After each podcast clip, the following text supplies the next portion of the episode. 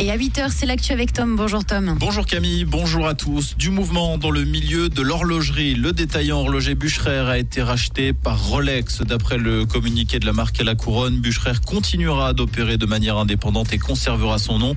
Les termes financiers de l'opération n'ont pas été rendus publics. Bucherer compte actuellement 100 points de vente à travers le monde. L'intégration du détaillant lucernois dans le groupe Rolex sera effective une fois que les autorités de la concurrence auront validé l'opération de reprise. Dans l'actualité également, cette fuite de gaz qui a causé la fermeture de l'avenue Marc Dufour hier après-midi à Lausanne. La fuite émanait visiblement du compresseur de refroidissement de la clinique Cécile. Sur place, personne n'a été incommodé. Le trafic a pu reprendre normalement deux heures après, vers 18 heures. Un séisme de magnitude 3,4 a été ressenti cette nuit au nord du lac de Constance. Le service sismologique suisse a enregistré l'épicentre dans la commune de Radolfzell, située en Allemagne. Aucun dégât n'a pour l'heure été signalé.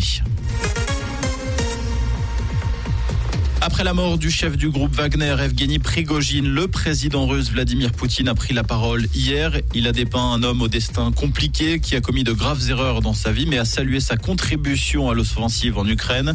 Concernant le crash de l'avion dans lequel Prigogine aurait perdu la vie ce mercredi entre Saint-Pétersbourg et Moscou, Vladimir Poutine a promis de mener l'enquête jusqu'au bout. Selon Washington, rien n'indique pour l'heure que l'avion ait été abattu par un missile solaire. Sur l'île de Tenerife, en Espagne, les autorités annoncent que l'incendie qui ravage l'île depuis le 15 août est stabilisé. Ce feu n'a pas fait de victimes, mais a brûlé environ 15 000 hectares de forêt, soit 7% de la surface de l'île. Un mot de sport pour terminer. Stan Wawrinka qui connaît son adversaire pour son premier tour à l'US Open ce lundi. Il s'agit du japonais Yoshihito Nishioka. Les deux hommes se sont rencontrés une seule fois, c'était en 2017 et le match avait tourné à l'avantage du Vaudois. Deuxième helvète admis directement dans le tableau final masculin, Marc-André Husler. Il affrontera le polonais Hubert Urkacz.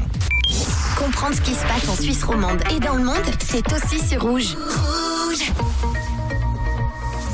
pour ce vendredi, toujours du soleil sur la région, une atmosphère assez lourde. On a 20 degrés à Villiers, à Dombresson et 24 degrés à Satigny. Et du côté de Carouge, on aura également des orages hein, localement forts à prévoir pour ce soir, avec des températures toujours très chaudes, mais en baisse par rapport aux jours passés, notamment pour ce week-end.